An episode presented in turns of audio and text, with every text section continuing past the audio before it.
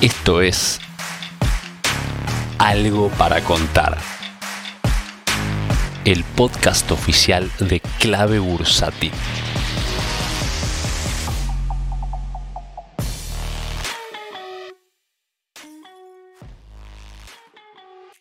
Muy buenas tardes, bienvenidos a otro episodio de Algo para contar. Hoy miércoles, Andy Stoplos quien les habla, vamos a estar viendo el planeta, exactamente, todo lo que es el mundo de las acciones que tengan CDR, porque este podcast está orientado para los inversores locales, los inversores de Argentina. Y ustedes saben que tenemos un mundo enorme para poder invertir gracias a los CDRs. También obviamente podemos invertir en acciones de Argentina, pero mi columna se va a centrar en los CDRs todas las acciones del mundo. Y vamos a hacer un breve repaso también por el mundo. ¿Qué es lo que estamos viendo? ¿Dónde podemos invertir? Bueno, sepan, si alguno me escucha por primera vez, mi análisis es de corto plazo y basado en el análisis técnico, no en el análisis fundamental ni en eh, lo que sería una estrategia de largo plazo. Entonces, eh, podemos invertir en todos los continentes, Asia, Europa, África y las Américas. En Oceanía tenemos alguna ahí también para poder ver, alguna minera, pero de muy bajo volumen, así que bueno, no lo recomendamos por lo menos por ahora. Entonces, si uno ve el mapa hoy del mundo, cómo está, se tiñe de rojo. Tenemos Asia rojo, Europa rojo, eh, Estados Unidos y todo lo que sería Américas con alguna salvedad ahí media verde, pero también está rojo. Lo que sí tenemos verde, por lo menos por ahora, es lo que es la parte de África o Sudáfrica. ¿Por qué? Porque exactamente las mineras de oro, por lo menos hoy, por lo menos hoy, después de mucha caída, están verdes, ¿sí? Eh, lo cual quiere decir oportunidad de compra. Claramente no, ¿sí? Y acá es, esto es muy importante cada uno que me escuche de lo que yo diga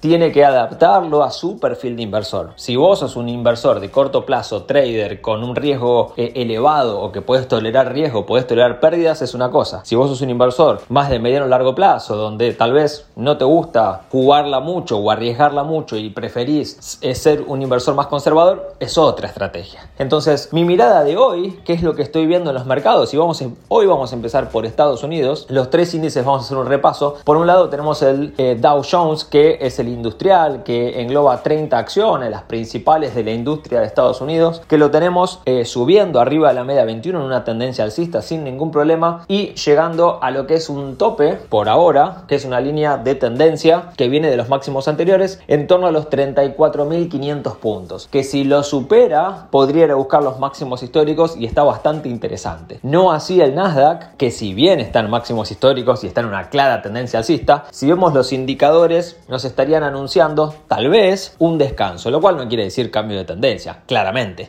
pero podría tener un descanso, ¿no? Y si uno repasa los papeles tecnológicos, los más grandes, por ejemplo, como por decirles Apple, está llegando a la zona de sobrecompra, un Amazon que ya venía bajando bastante, descomprimió, te diría que está bastante bien Amazon, arriba de la media 21, está bastante estable. Bueno, Facebook también está bastante bien, aunque el RSI me está dando una señal temprana de venta. Google, por ejemplo, está perdiendo la media de 21, también con indicadores a la baja. Microsoft está llegando a lo que es una línea de resistencia que ya no pudo superar en dos ocasiones de subas anteriores y también el RSI nos está dando una venta temprana. Luego tenemos un Netflix que también tenemos una RSI en zona de sobrecompra, también queriendo llegar a una resistencia dinámica. Entonces, bueno, Nvidia ni hablar, ¿no? Como está de volada. Entonces, eh, varias acciones, inclusive sacando las fans, por ejemplo, tenemos un Qualcomm que está en un canal alcista, pero está en el techo de ese canal alcista con los indicadores también en sobrecompra. Entonces, lo que voy viendo en general es que las tecnológicas están en clara tendencia alcista, pero están muy arriba. Merecen un descanso, merecen aflojar los indicadores, merecen oxigenar. Y por el contrario, las industriales, si uno se pone a ver,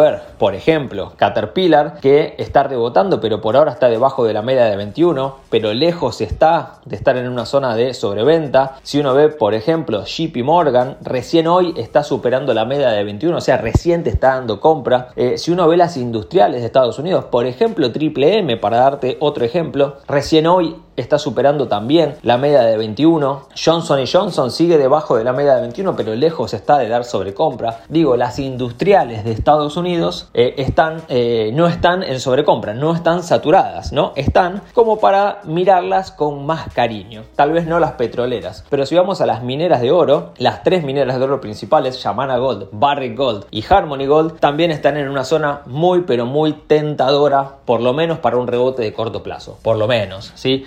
Va a depender obviamente de lo que haga el, el dólar, que está bastante fortalecido, se está fortaleciendo, aunque ahora está en una zona de resistencia donde en el pasado reciente, hará un par de ruedas atrás, no pudo superar. Si se debilita el dólar, van a ganar valor las commodities. Y en este sentido, el oro, por ejemplo, haciendo subir también a las mineras. Así que este es un poco el panorama de Estados Unidos. Lo que vemos en otros continentes, por ejemplo, en Asia tenemos a un eh, Toyota eh, si vamos a Japón, que está debajo de la media de 21, y un Sony menos 3% hoy, también debajo de la media de 21. Ambas están en un canal alcista, pero de corto plazo bajistas. Entonces, Japón es para mirar tal vez desde afuera o tal vez si estás comprado para considerar decir, ok, ¿me conviene sostener o no? Simplemente con preguntártelo es más que suficiente. Ya cumplí la misión. Si las vas a observar en caso de estar comprado. Por ejemplo, en China tenemos un BABA en clara tendencia alcista, arriba de la media 21, todo muy bien, pero con los indicadores en zona de sobrecompra y aflojando. ¿Podría ir a buscar la media de 21? Bueno, ojalá, así podemos entrar más barato, pero la tendencia de BABA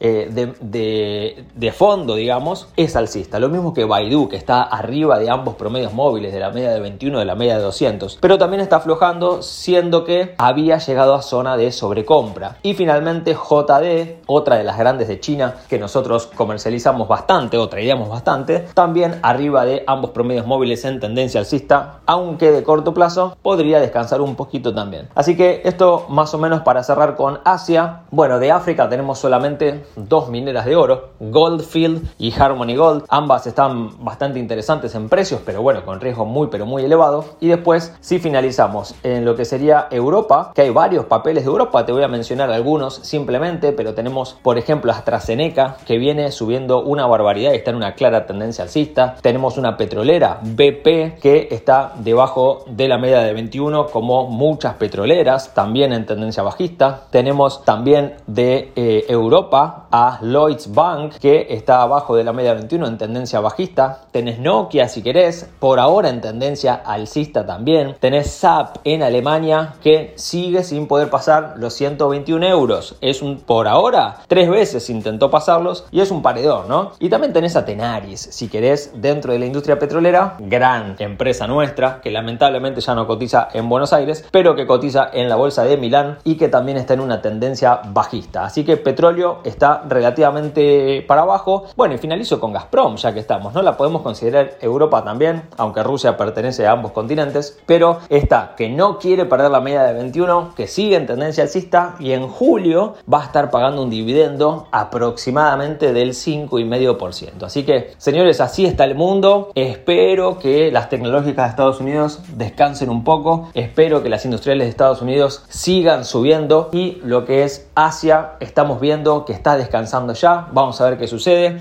Y, ah, bueno, no me quería olvidar, ¿no? Tenemos un Brasil también corrigiendo. Para terminar con las Américas. Corrigiendo por ahora el índice Bovespa con todas las acciones de Brasil también corrigiendo. La única que por ahora está verde es Embraer, aunque está debajo de la media de 21 también. Así que si estás posicionado en Brasil o si querés entrar, bueno, de momento está haciendo un descanso. Están aflojando los indicadores. Venía muy, pero muy arriba. Esto le hace bien al mercado de Brasil, lo oxigena. Así que, bueno, oportunidades el mercado siempre te da. Lo que tenés que saber es cuál es tu estrategia, cuál es tu plan, si vas de corto o mediano plazo y sobre todo, señores, estudiar, ¿sí? Siempre. El estudio es lo que les va a dar la oportunidad de ganarle al mercado. Así que, Stop Loss, me despido y nos vemos el miércoles que viene.